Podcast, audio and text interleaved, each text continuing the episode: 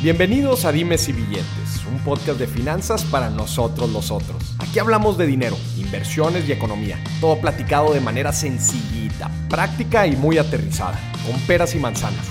Yo soy Maurice Dieck, un fiel creyente de que necesitamos educación financiera para tomar mejores decisiones en nuestra vida. Y también creo firmemente que juntas la educación e inclusión financiera son pilares fundamentales para que todos tengamos una vida mejor. Así que prepárate. 3, 2, 1. Comenzamos. Bienvenidos a otro episodio de Dimes y Billetes. Estamos arrancando el World Tour. World, sí señor. Es el segundo tour que hacemos de Dimes y Billetes. Acuérdense, el primero fue en la Ciudad de México y ahora estamos visitando Guadalajara y la gente de repente me dice, ay, ¿cómo que World Tour? Pues ¿a dónde vas o qué? Próximamente Los Ángeles, Miami, Nueva York ya están en, ya están en la lista de espera. Pero ustedes saben que aquí en estos tours agarramos a los mejores, a las mejores historias, pura carnita financiera para todos ustedes.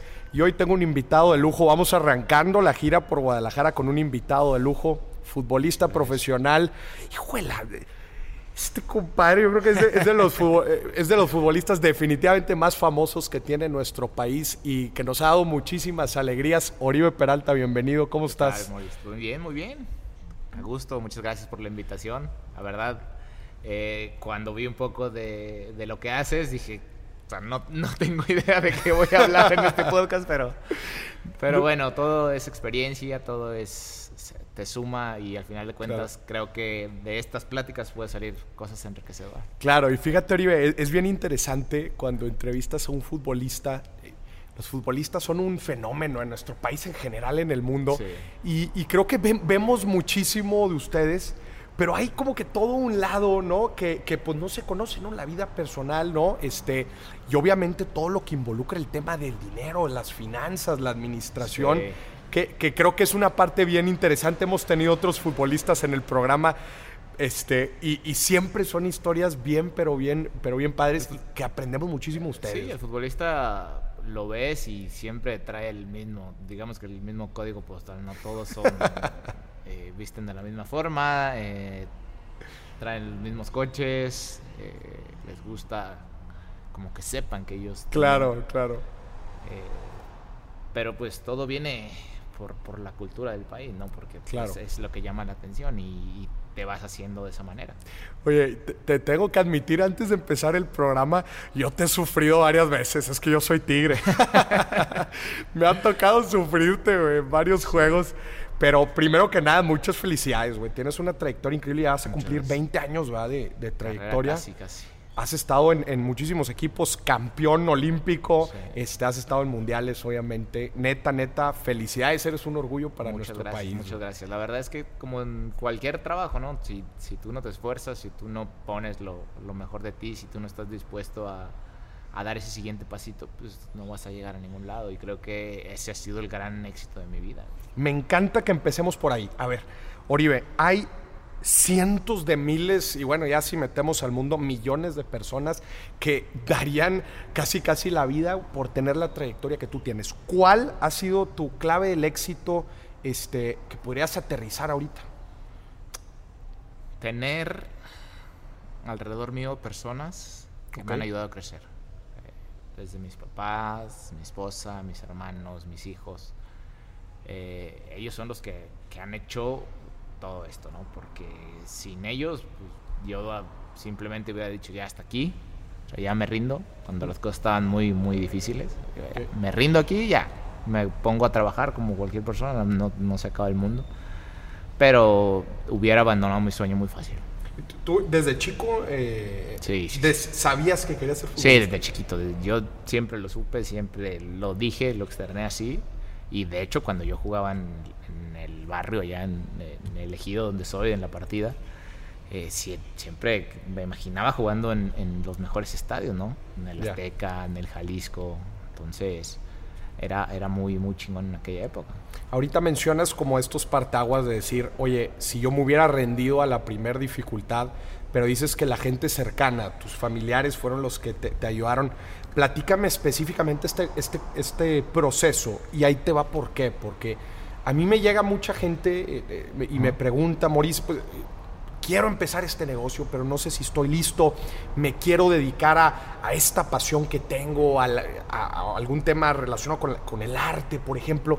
Y son, son, hay veces decisiones que el principal miedo es un miedo financiero, y lo platico muchas veces, decir, no, pues es que mi papá me dice que estudie algo que me va a dejar lana, o, o es muy riesgoso el tener esta, esta profesión, porque si no me va bien. Es, muy riesgoso, pero a la vez, eh, si le pegas, vas a ser del 3%. Claro. Entonces, está chingón en esa parte. ¿Y cómo vives tú este proceso? O sea, desde chico dices, oye, buenísimo, yo me veo eh, jugando en los mejores estadios. ¿Te fueron encaminando, te fueron metiendo a clubs? La, verdad es que mm, en mi casa había. Mi papá trabajaba en Chimas, en aquel entonces se llamaba así, Sistema de Aguas y Saneamiento de, Torreón. Y pues era, alcanzaba muy poquito. A veces tenía que irse con mis tíos a trabajar en. Tenían un grupo de música versátil que tocaban en bodas, 15 años, todo este tipo de cosas. Y algunas veces pues, el dinero no alcanzaba y tenía que irse fines de semana con ellos.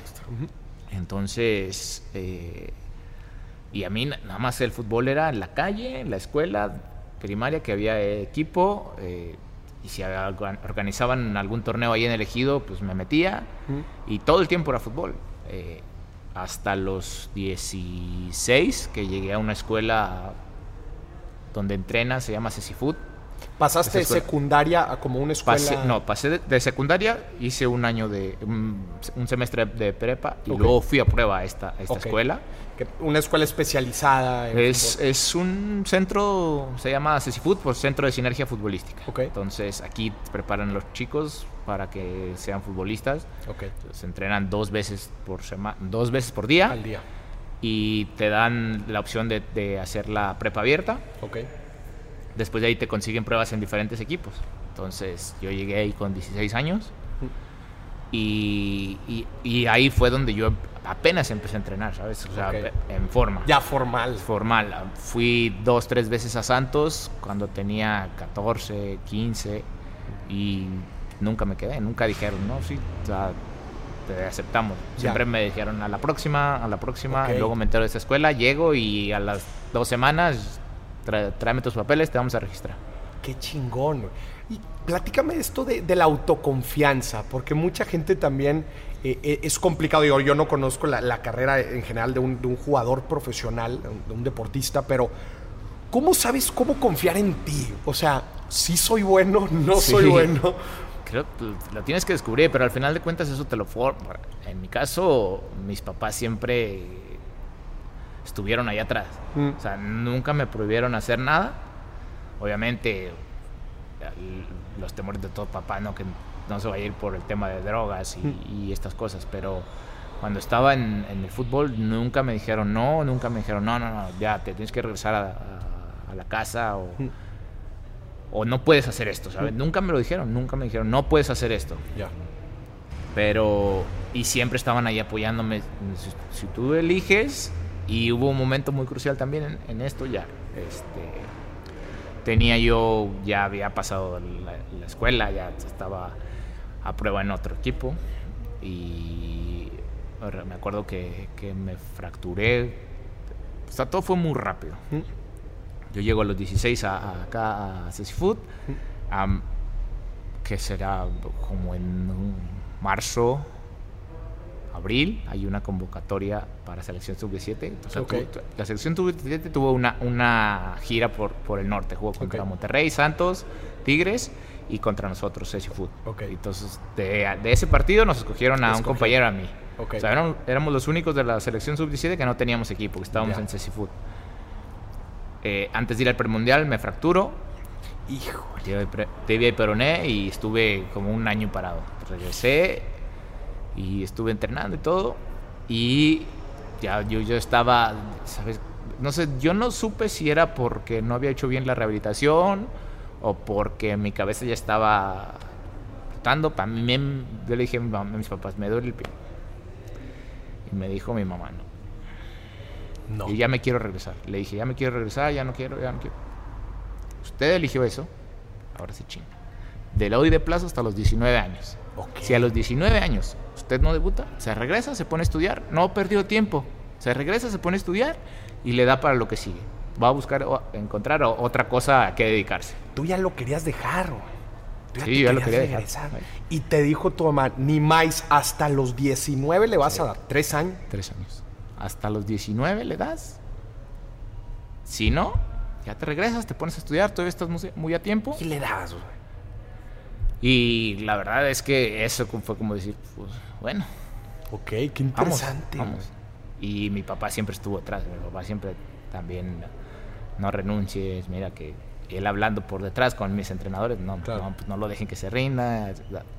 Entonces, por eso digo que mis papás siempre fueron como el, el Qué importante ¿no? tener, tener esta parte. Justamente lo que te iba a preguntar es que si en algún momento de tu carrera hubo un plan B, como decir, oye, pues es que no estoy tan seguro que esto vaya a salir, pero bueno, siempre, pero al parecer entonces sí lo había.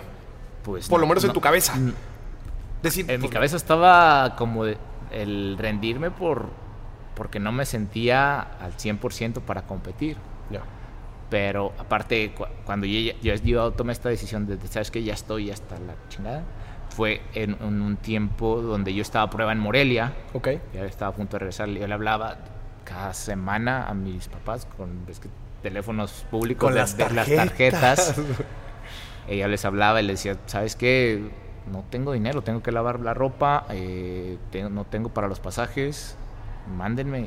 y hacían ahí una cooperacha de, con mis tíos para mandarme, sí, no había mucho. O sea, ahí mis tíos aportaban y me mandaban 300, 400 pesos por, por semana para que yo tuviera para, para, los pasajes. Y ahí fue cuando mi mamá me dijo, le dije, ¿sabes qué? Pues que estoy siendo un gasto para ustedes, pues no, aquí no se ve nada claro. Yo, yo ya a prueba en, en Morelia, ya en, primera división. O sea, yo era el único que, que estaba en, primera división sin, sin una firma, sin nada. Ya. Y a los dos meses pues, ya me, firmaron, pero estuve dos meses sin, sin recibir nada. Sin recibir, nada. E, eso se me hace bien interesante, Oribe. O sea, a ver, platícame la carrera financiera de un jugador. Normalmente nosotros estamos acostumbrados a ver a las grandes estrellas ya consolidadas y pues obviamente dices, bueno, están ganando mucha lana, ¿no? Pero pero muchas veces no vemos obviamente como toda esta trayectoria en donde no necesariamente todos los jugadores ganan muy buena lana, inclusive ni siquiera los de primera, ¿verdad? Sí, no, o sea, platícame cómo es esto, porque claro, ahorita tú estás diciendo, pues antes de, inclusive que te firmen en un equipo de primera, pues como le vas así, sí, ¿no? Y, ¿no? y no es como que, tú ya debutas y ya te, pagan mucho, no, no, no, si, si vienes de, de, las reservas del equipo, o sea, no es mucho el salario. O sea, mm no puede son los, los que menos ganan. Eh, los que vienen de la cantera, ¿verdad? el mismo equipo.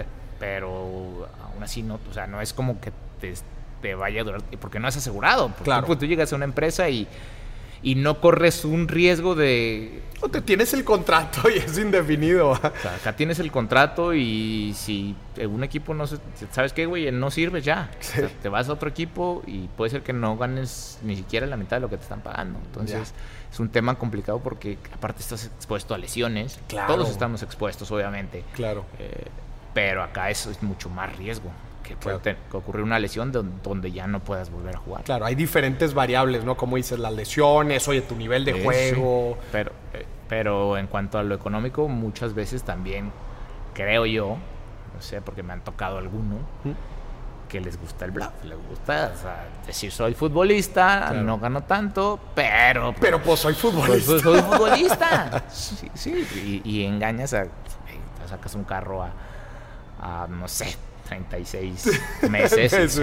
Entonces... ¿Cómo, ¿Cómo manejas, cómo, conforme va avanzando tu carrera, cómo tú manejas este tema? O sea tú dices, oye, al principio pues no, este, muy apenas como iba saliendo, pero te empiezas a consolidar como jugador, empiezas a pasar por varios clubes. ¿Cómo empiezas tú a manejar todo esto? Me gustaría como entender un poco tu psicología. para mí el, apoyarme siempre en, mi familia fue fundamental, porque a, mí desde niño mis papás siempre me dijeron, ahorra. ¿Tienes dinero? ahorra. mucho. siempre me dijeron, si usted quiere conseguir algo, ahorre para después comprárselo. Entonces, eso siempre fue mi pensamiento hasta que conocí las otras cosas. Eh, entonces, para mí era complicado. Me caía una lenita y yo la ahorraba, o es que mi papá me decía. obviamente, están vendiendo unos terrenos aquí, o sea, valen, no sé, 10 mil pesos en aquel entonces, 7 mil pesos. Entonces era un terreno de 400 metros. Entonces, para mí era bien. No ganaba tanto, pero pues sabía que ese, ese terreno, o sea, ese terreno, por más parado que estuviera, me, me, iba a generar un poco más de lana. Claro. Y, y así siempre fue como que sumándole más cosas. Ya tenía suficientes terrenos, ya no, ya, ya no voy a comprar aquí. Ahora tengo que tener mi dinero bien asegurado en el banco. Hacerme de una casa hacerme de algo. Mi primera casa, como viniendo de un ejido, tus, tus miedos siempre son muchos y la comodidad siempre, cuando el, el, ser humano se adapta, ya no la quiere soltar. Entonces, esta historia, mi primera casa, esta historia, y, y, siempre se lo digo, le digo a mi mujer, tú has hecho que yo sea más valiente de, de lo que ya era. O sea, sí era valiente, pero en algunas cosas no, y tú las viniste a sacar. En mi primera casa eh, llegamos a Torreón, veníamos justamente de Monterrey, de, Rayados, jugué en Rayados y veníamos a Torreón. Llegamos y nos quedamos con mi mamá, había remodelado la casa de mi mamá, pues nos quedamos ahí, era mi esposa, mi hijo y yo. O sea, vivíamos muy a gusto en un, cuarto y pues, la cocina y todo compartíamos con, con los demás. Pero ya cuando yo firmé mi contrato en Torreón, mi esposa me dice, sabes que no, no vamos a vivir aquí todo para siempre. Pues, pero pues estamos muy a gusto aquí, o sea, no nos podemos, pues, aquí voy a entrenar, todo, ¿no? Ya, o sea, si nunca le he ocultado de cuánto es mi, lo que gano, cuánto mm. es mi nómina, nada, nada. Ella tiene las cosas claras y tiene la, la, misma tarjeta, lo mismo que me gasto yo, se lo puede gastar ella sin problema. Mm. Entonces, pues yo dejé el contrato, me voy a entrenar, dos, tres días, y me dice, ten, nos alcanza con lo que tienes ahorrado para dar un anticipo de tanto de una casa. Y si, con, si vemos, y hablamos con el dueño nos, y nos da un plazo para pagar la casa, vas a ganar tanto. Te hizo las cuentas. Hizo las cuentas ella para comprar la casa. para animarte. sí, claro. Le digo, y yo aún sabiendo, es que no es seguro, si tienes contrato por tres años, o sea, no pasa nada. Ya. Digo, sí, pero puede pasar alguna otra cosa, alguna eventualidad. Tú muy consciente. Sí, yo, sí, consciente. puede pasar alguna eventualidad. Y me decía, ya después vemos. O sea, si pasa o no pasa, pues ya. Lo primero es esto, para estar más a gusto nosotros, para que tus papás también no, no estar... Eh, y poder venir a verlos con gusto y no, ah pero fue, tu, fue tu esposa la sí fue mi esposa fue, mi esposa. fue mi esposa la que hizo esto. Ya. Entonces eh, esta historia se las se las comparto a mis hijos mucho porque siempre tú la persona que tienes al lado te va a llevar a convertirte en una mejor persona. Y si no te lleva a eso pues estás por el mal camino. Qué interesante. Entonces, ella, ella te ha empujado en algunos, en algunos puntos a, tomar ciertas decisiones, financieras que tú eres un poquito más, más cauteloso. Sí, y así fue como compraste entonces tu primera casa. Como compré la primera casa. Ya. Y, te, eh, platícame un poco de, a lo largo de todo este tiempo, ¿en qué otras decisiones financieras te ha apoyado ella? Eh, eh, la verdad es que para nosotros siempre ha sido como el, equipo. Eh, siempre las decisiones nunca las, las, tomo yo por mi propia voluntad, ni ella. Ya. Entonces, eh, hemos ido diversificando todo. No, no tenemos, alguna parte la tenemos en el banco, obviamente en inversión que te da un poco menos de rendimiento, pero es un poco más seguro. Eh, trabajamos con, con, unas personas que, que, nos acercan proyectos, que tenemos un tipo de inversión de, ¿sabes qué? Hay un proyecto para reconstruir tal cosa. Ya. Me, dan todas las garantías que se requiere, te vamos a dar el 2.5. Entonces, sí es, la verdad es que han sido buenos amigos los que me han, los que se han de los que me he rodeado más bien, porque que los que me han llevado a construir muchas cosas. Que son ellos entonces los que te pichan proyectos, etcétera. ¿Qué te gusta a ti particularmente? O sea, tienes, no sé, me ha topado de repente gente que me dice, no, es que a mí me encantan los restaurantes, entonces siempre quise poner un restaurante y puse un restaurante, no sé. ¿Tienes algún gusto así que te digas, me encanta este tipo de inversiones o en general? No, la verdad es que en general, si, si me da buen rendimiento, no tengo problema. Obviamente hoy en día es muy difícil mm. por cómo está la situación, lo entiendo. Claro. Pero si me da buen rendimiento, no, hay mucho problema. Ya, buenísimo. Oye, platícame también una de las grandes historias que tienes es por definitivamente el, campeonato este olímpico. O sea, ¿qué conlleva ir a las Olimpiadas? Este, obviamente dentro de, tu carrera profesional, también financieramente, ¿qué significa ir a las Olimpiadas? ¿Cómo funciona? No, no, conoces, obviamente, eh, financieramente te, te ayuda muchísimo mm. porque te había premios por, ganar, pero eh, lo que te da es, trabajar. El trabajar es el que te lleva a estar en la Olimpiada y en ese momento eh, lo económico pasa a segundo término, siempre. Creo que, que si yo me hubiera puesto a pensar en, ¿sabes qué? Yo quiero ser futbolista porque ganan mucho dinero, porque no lo hubiera conseguido. Yo juego fútbol porque me gusta hacerlo, porque amo estar en la pinche cancha y pateando una pelota. Pero lo último en lo que piensas, creo yo, es, es en, lo económico. Y porque luego evalúas también el riesgo-beneficio, que dices, bueno, pues sí puede, pero bueno, son muchos riesgos. Son muchos riesgos, aparte es la carrera es corta, realmente la mía ha sido bastante, ha sido de las, pocas que han sido muy largas. Bastante buena. Y, hay muchos que duran tres años en primera, dos años, y después se van quedando. Y, no son jugadores que, que ganen mucho. Entonces es, es, un poco complicado. ¿Cómo luchas tú con todas estas, le voy a llamar tentaciones que se enfrentan los jugadores profesionales? Pero me atrevo a decir que al final de cuentas, este, oye, un emprendedor con muchísimo éxito dentro de su negocio, este, alguna otra carrera profesional que no tiene que ser deportistas, que, digamos, empiezan a generar muy buena lana, ¿qué es lo que sucede? Empiezan a gastar a lo menso, ¿no? Y justo tú lo decías ahorita, pues muchas veces es por el fantoche o porque, oye, pues tengo este puesto y tiene que ver que tengo este puesto, ¿no? Y esto termina por meterlos en un problemón, porque como dicen, caras vemos, cuentas no sabemos. Exactamente. ¿no? Entonces, ¿cómo tú le haces para, para enfrentar todo esto a lo largo de tu carrera? Porque pues, has tenido muchos éxitos. No he, sido, no he sido alguien que gaste mucho. Realmente obviamente, si, veo algo y me gusta, hoy que tengo la posibilidad, no veo el precio. Pero si, si, no me gusta, si no lo voy a usar, prefiero no comprarlo, prefiero no, no gastar en esas cosas. Y yo siempre hablo mucho con, con, mi hermano de este tema, le digo, cabrones, se están quejando de que no tienen lana, pero sí se pueden comprar dos caguamas, tres caguamas cada tres días y échenle cuentas un poquito. eso con eso te llenas el tanquecito de gasolina, güey. Entonces, creo que, que si tú quieres tener una buena vida, tienes que aprender a gastar en lo que realmente necesitas, en lo realmente esencial. Claro. Y, y no, obviamente va, a haber momentos en los que te puedas dar tus gustos, pero si primero priorizas el estar, el estar bien, vas a, vas a tener un, buen colchón para más adelante. ¿Tú educas a tus hijos financieramente? Intento, la verdad es que ¿Cómo lo, intento, lo intento. Eh, trato de, hacerlos conscientes de cuánto cuestan las cosas y, que las cosas cuestan tiempo, tiempo de la persona. Le digo, a ver, ¿quieres unos tenis de tanto dinero?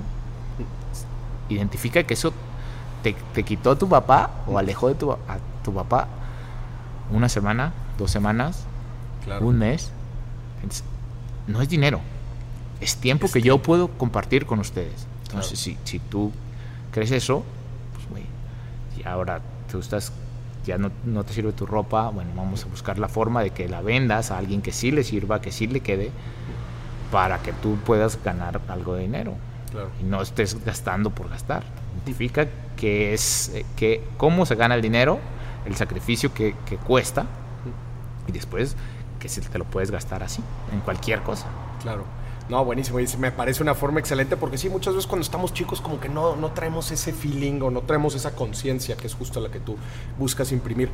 Oribe, platícame de alguna experiencia que hayas tenido que dices, esto fue clave en mi carrera, el que haya sucedido esto, el que haya tenido este entrenador, este coach, el que me haya sucedido esto, algún momento clave dentro de tu trayectoria que te haya puesto donde estás ahorita.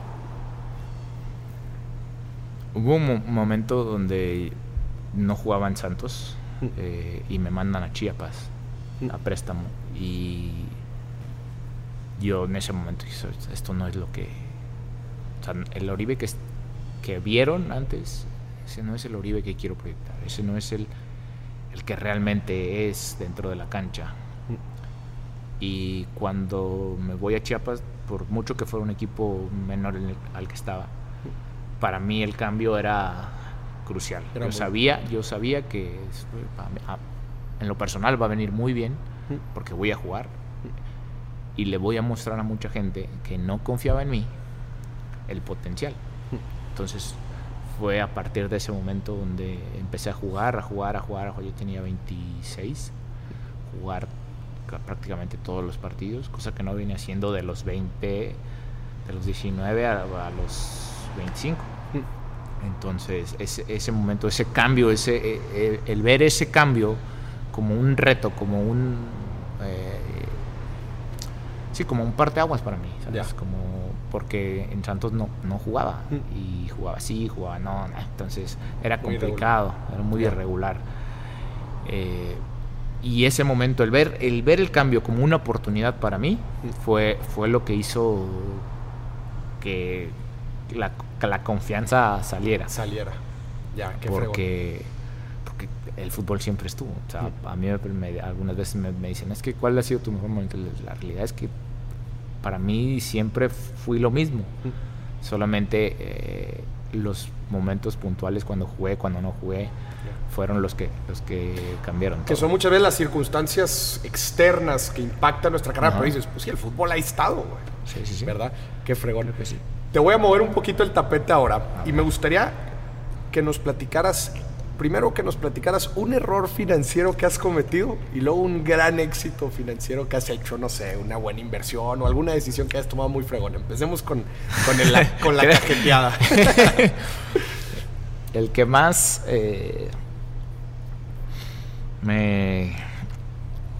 que puede ser, que pudiera ser el, error más financiero que más he cometido, o, el único que he cometido, creo yo, es una vez llegué a, a una agencia de coches y yo no tenía coche, o sea, lo había vendido recién y estaba sin coche y llegué junto con un amigo y vamos a ver los coches.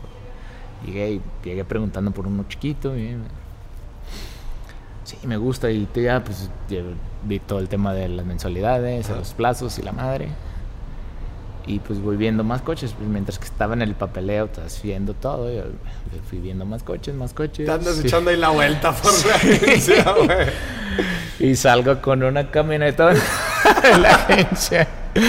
No mames, güey. preguntaste por, el, chiquito, y salí con un camionetón de la agencia. ¿Pero por qué consideras que, no, que no fue una buena decisión? ¿Por qué considero que no fue una buena decisión? Porque fue muy apresurada, muy ahí, en el momento de impulso. Fue de, de, pues mejor esta ya. Sí, o no te dijo a la gente, oye, pero pues no quieres, mira, tenemos una acá No, no me lo dijo, pero la, yo la vi, la vi, me Claro, para eso están las agencias. Esto, ¿Pero la has disfrutado? ¿Todavía la tienes? No, no, ya. Ya no la tienes. Ya.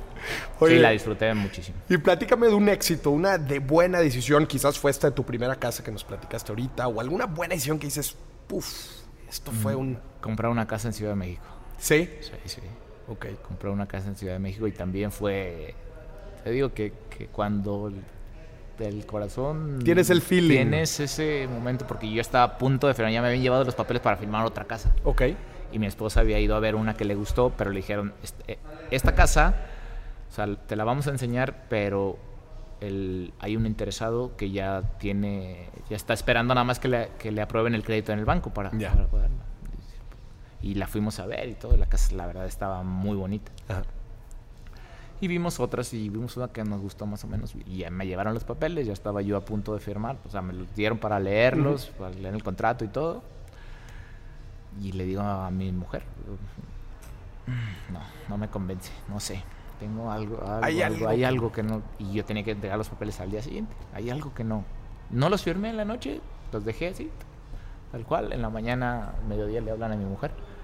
Señora, no le aprobaron el crédito al señor. Ok.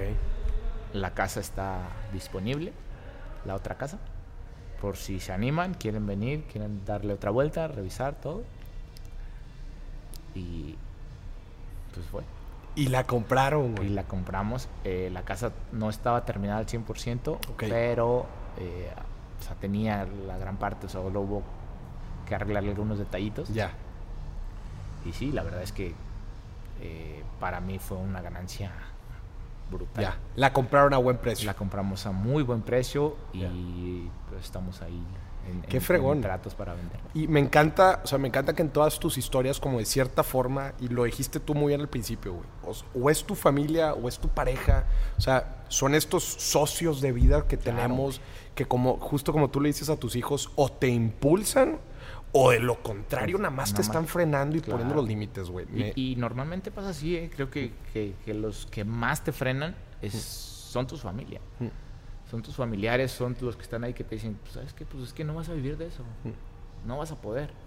Si estudias y trabajas, no, no te va a dar. O sea, te vas a desgastar mucho, no vale la pena. Pero, porque ellos no se atreven claro. a, cambiar, porque ellos no se atreven a, dar ese paso de valentía. Y muchas veces son eh, proyecciones de las personas, inseguridades. Claro. Hasta hay veces envidia, ¿va? Que dicen, oye, pues yo quisiera, ¿no? yo, también quisiera. Totalmente. Y, y, y, cuántas carreras, pues no se quedan truncadas o ni siquiera empiezan, Pero qué interesante es tener a la gente adecuada alrededor y hacen carreras ah, exitosas como Totalmente, totalmente. Yo, yo, lo digo siempre. O sea, tú tienes que saber que dependes de alguien más y que tus decisiones van a afectar siempre a alguien más. Claro. Aún en un deporte eh, individual, necesitas de otras personas para estar bien. Necesitas de doctores, necesitas, como en el box, necesitas doctores, necesitas preparador físico, necesitas físico. Necesitas de un equipo para estar bien. Necesitas rodearte de gente que te, que te lleve a... Sí, aunque, aunque tú tengas un talento brutal o te la creas de todas a todas. Totalmente. Es un equipo, me encanta. Claro, claro. siempre tienes que tener un, un, buen equipo alrededor. Buenísimo. Y muchas veces no, no, no, eres tú el mejor del equipo, ¿sabes? Claro. Eh, es el conjunto que ha armado un proyecto, güey. Qué chingón. Oye, Oribe, y antes de pasar a la última parte, güey, me gustaría preguntarte el jugador y considerando también tu trayectoria tan larga que has pasado con muchos equipos, este, el estarte cambiando de ciudad, pues obviamente conlleva cambio de todo, ¿no? Desde dónde vivir hasta, bueno, pues eh, la dinámica con tu familia, ¿no? En este nuevo lugar, la dinámica también con el, con el trabajo, tu profesión, la afición, o sea, como que todo. Oye, sí, por sí, cuando estás en una empresa, ¿no? Y te dicen, oye, güey, pues te vas a ir a vivir a tal ciudad. Y lo primero que volteas a ver a tus hijos, ¿no? Y a tu familia, oigan, pues vámonos allá y escuela y todo. Ahora acá siendo una profesión tan pública, tan impactante en todos lados, ¿cómo vives tú este proceso de cambiarte de ciudad? Mm, he tenido la fortuna de no estar cambiando tan tanto como otros compañeros que mm. cada seis meses estaban en, bueno, otra, en otra parte. La verdad es que a mí me ha tocado ejemplo, estuve, el tiempo que más cambié fue en, estuve en Morelia un año, luego me fui a León un año, luego a Monterrey me fui dos, y luego en Santos, en Santos la primera etapa en Torreón viví tres años, luego me voy uno a Chiapas, regreso a Torreón, estoy cuatro, de ahí me voy a México y estoy cinco, y ahora estoy acá y ya, llevo, voy a cumplir dos años y medio. Entonces no me he tenido que cambiar, ha estado un poco más estable. Ya. Eh, pero sí es una sobre todo por, por, los niños. Cuando los niños empiezan a crecer es complicado es complicado que, se adapten. la dinámica. Que se adapten. Eh, en mi caso siempre busco estar alrededor, alrededor de la escuela. O sea lo esencial para mí es la escuela que los niños estén cerca de la escuela y después de ahí ya yo veré cómo, me muevo. Entonces porque es el tiempo en el que yo los puedo, yo puedo acompañarlos, yo los puedo llevar. Si tengo que ir a, entrenar temprano, pues los dejo y me voy, me a entrenar. Entonces, Armas la dinámica alrededor de ellos. Alrededor de ellos. Siempre ha sido así. ¿Por qué? Porque creo que cuando te la pasas viajando, ese tiempecito que le pones a los, a los hijos puede ser eh, crucial en un futuro. Claro. Hablemos justamente de eso, para cerrar el episodio, el futuro de Oribe Peralta. O sea, viene, viene todavía te queda tiempo dentro de tu carrera, viene una parte eh, importante eh, dentro de una carrera de un futbolista profesional en donde pues se retira de, ser jugador y ahí es donde muchas veces pues hay muchos caminos, empiezas a consolidar el patrimonio. ¿Qué, ves hacia adelante en general? Como, ¿Qué te imaginas? Me, gustaría eh, que el dinero trabaje para mí, seguir haciéndolo, seguir eh, poniendo el dinero para que trabaje. Eh, obviamente bien cuidado de todo. Eh, soy alguien que, que no es tan confiado, podría decirse, en el tema de dinero, aunque sean familiares. vamos a poner un negocio. ¿Quieres seguir teniendo mi amistad? ¿O no? Entonces, prefiero que sean las cosas muy transparentes y hablar las cosas derecho. Pero sí me veo eh, haciendo más cosas. Me gustaría, eh, ¿por qué no tener un podcast? Mm. Eh, hablar de, cosas que normalmente no se hablan. Claro. estoy próximo a, sacar mi libro. Qué chingón. Entonces, la verdad es que, que es un proyecto que, que, me emociona mucho. y está de tu libro. La verdad es, es lo que espero. Estamos viendo temas todavía con el editorial que salga para el próximo año. Ok. Eh, y, y, va a ser, va a contar algunas historias padres de tu carrera. De mi carrera. Qué chingón. La, verdad es que espero que le guste a la gente. Va, trae una cosa interesante, creo yo. Me, gustó cuando, cuando lo leí. No, pues que tú tienes historias de todo. sí, sí, sí, tengo historias de todo. La verdad es que eh, tengo historias de, de todo. y te lo, te lo digo así porque no sé si, si a mí me hicieron así, con, ya venía desde que nací, pero hay una historia que me gusta mucho contar cuando mi casa hubo hace, muchísimo terreno, no llueve muy seguido. Y, alguna vez cayó una tromba en Torreón y mi casa eh, pues, era de adobe y pues estábamos mal. O sea, se, cayó donde era la cocina, tuvimos que recorrer, hacer como una eh, una enramada, una, cosa para, para, comer ahí, para que fuera el, el comedor. Y una vez estaban tirando los pocos adobes que quedaban para, para volver a levantar. Okay. Yo llegué y, me acosté, me acuerdo muy bien, llegué de la secundaria y me acosté y estaba trabajando pues, unos señores ahí y mi vecino. Y llegué, me acosté y me dice, hey, levántate, ayúdanos. Y yo así, ¿no? cuando, cuando, esté grande yo le voy a hacer una casa a mi mamá. Y me dijo, pues ahí acostado no creo. Yo le dije, ya lo veremos. Así le dijiste. Y ese mismo señor, más adelante, siempre que tengo la oportunidad voy y visito a mis papás. Y más cuando voy a un torneo importante, voy a casa como a recargar esa energía. A recargar la energía. Como a nutrirme de todo. Eh, de, de, dice, eh, eh, sí, a, mamar. Claro, claro, se dice. voy allá y ya pues me despido de mis papás afuera en la calle y nos vemos. Voy, pues, voy a ir aquí a la vuelta para traer una medalla. Y ese mismo señor, vecino, que lo quiero mucho porque pues, desde chiquito lo conozco y, y nos llevamos muy bien y, y me dijo, dijo, te la irás a robar. Te dijo. Me dijo, te la, te la irás a robar. Y bueno, cuando venga hablamos.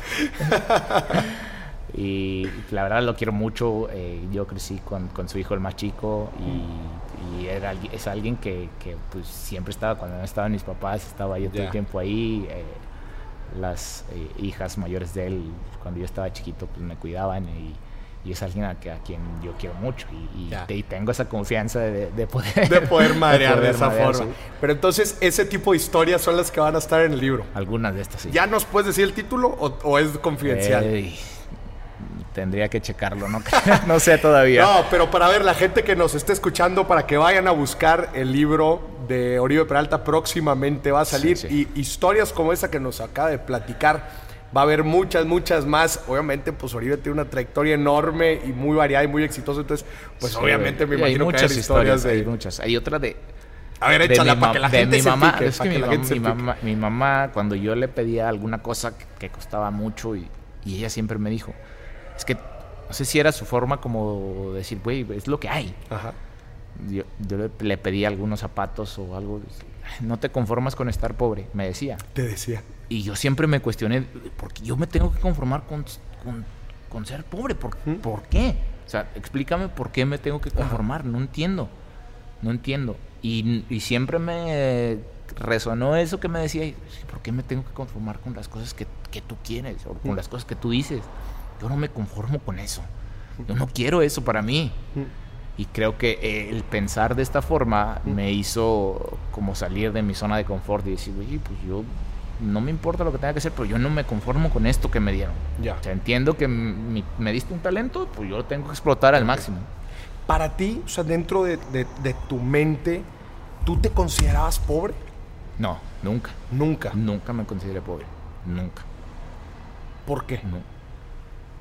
Tenía lo esencial, tenía mis papás, tenía mis hermanos, tenía una pelota ¿de dónde decía? esto, esto es mi riqueza, esto, y lo, y lo sigue siendo para mí. O sea, muchas personas eh, mm, pueden estar de acuerdo o no con lo que yo diga, pero son muy pocos los futbolistas que juegan por dinero. Muy pocos. Muy pocos. Los que entienden que tienen el talento para hacerlo y que es el camino más corto para hacerlo. Entonces pero realmente el futbolista juega por que ama jugar. Por amor al arte. ¿Tú, ¿Cómo descubres tu don? O sea, ahorita justo tú dijiste, oye, yo tenía este don. ¿Cómo lo descubriste?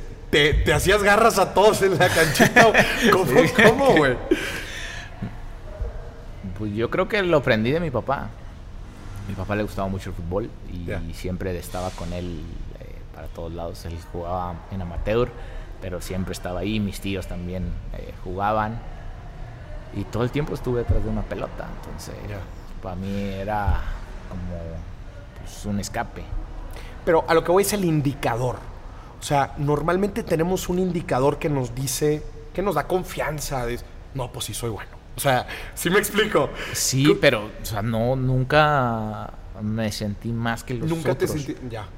Nunca me sentí más que los otros. O sea, sabía de mis condiciones, sabía que, que, podía marcar la diferencia. Pero nunca fue el decir, pues, güey, denme todas las pelotas a mí y yo hago lo demás. Sí, yo hago lo demás. No. Y aparte porque mi papá siempre estaba, Oribe, primero el equipo, primero el equipo. Acuérdate que vienes de una familia, mi mamá también, Oribe, esto, ¿por qué no la pasaste? Siempre estuvieron como diciendo, güey, no eres tú solo, no eres tú, piensa en los que están alrededor tuyo. Claro. Oye, me encanta de todo lo que nos has estado platicando porque empiezo a, conectar similitudes en gente, gente que he entrevistado y fíjate que este factor, el de la familia, el de la gente cercana, todas las historias de éxito están acompañadas de gente, de equipos. Y creo que eso es súper valioso. Por último, me gustaría preguntarte, y esto es una súper eh, curiosidad mía, porque lo he escuchado también de varias gente profesional en, otros temas, que como que siempre les llegan cosas. A ver, la gente sabe que ganas un chingo de lana, La gente lo sabe, Entonces me imagino que, obviamente, además de ese círculo cercano, como que hay gente también que dice, ay, pues tú conoces a Oribe, no manches. Oye, pues le quiero pichar una torre de departamentos, le quiero pichar un negocio. O sea, y, porque me lo han platicado mucho, pero ¿cómo les llueven a ustedes proyectos de gente? ¿O relojes? ¿O qué tanta cosa te ofrecen? Lo que más creo que, le llega al jugador es el tema de los seguros. Seguros, sí, sí. No soy muy partícipe de, pero creo que, que si vas a venderle un seguro a alguien tienes que leerle letras chiquitas. Claro. ¿no? Y entender también que es un seguro, ¿verdad? Porque muchas veces es, oye, los seguros son buenos, ¿no? Nos protegen, gastos médicos, de vida, etcétera. Pero luego ya cuando te lo meten con un instrumento de ahorro. Ajá. Que normalmente lo hacen así porque ellos generan más ganancia para, para el vendedor. Claro.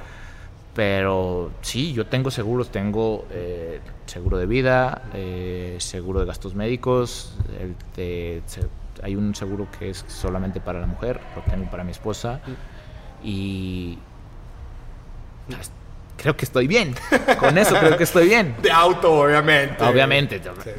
Todo esto, pero creo que, estoy, estoy bien, estoy por el, por el buen camino. Eh, y eso es lo que yo les digo. Les digo, güey, si te van a ofrecer algo, mejor busca invertirlo en algo que te asegure un rendimiento más alto. Porque normalmente este tipo de seguros no te genera nada en los primeros cinco años. Nada. Entonces, trato de compartir esa experiencia que a mí me pasó. Muy bien. Y porque creo que. Más bien porque a mí no me lo dijeron y yo lo tuve que descubrir mucho más adelante. Y, y es la forma de generar un capital porque vuelvo a lo mismo, la carrera de futbolista, como la vida misma, es incierta, no sabes qué es lo que viene más adelante, entonces mientras más protegido estés, va a ser mucho mejor para tu familia. Oye, para cerrar me gustaría que le dieras un mensaje a la gente que nos está oyendo. Tú, dentro de las carreras, me voy, voy a llamarle a ver, habrá carreras más riesgosas que otras, pero tú estás en una carrera sumamente riesgosa, así le voy a llamar, ¿no? Tú lo mencionabas ahorita, tu nivel de juego, las lesiones, ni se diga la competencia, los factores externos que envuelven a un futbolista. Y aún así tú has tenido un éxito brutal, que por cierto aprovecho el tiempo para agradecerte, güey, todas las alegrías que nos has dado, güey, como mexicanos. Muchas gracias. Este, ¿Qué mensaje le darías a cualquier persona que va empezando su carrera profesional, la que sea, güey? la que sea, y que dicen, yo en mi área, yo como doctor, yo como arquitecto, yo como futbolista, yo como artista, yo quiero tener el éxito que tiene Oribe Peralta en el fútbol. ¿Qué le dirías? Que no puede hacerlo solo. Okay. No puede hacerlo solo. Necesitas de alguien siempre alrededor y necesitas ser agradecido con los que están a tu alrededor alguna forma de agradecer es ayudándolo en lo que sea, escuchándolo, eh, platicando, invitándole a una cerveza, no sé, cualquier cosa. Porque creo que cuando tú haces ese tipo de relación con los que están a tu alrededor, se trabaja en un ambiente eh, muchísimo mejor y eso potencializa todo. Potencializa, güey, claro.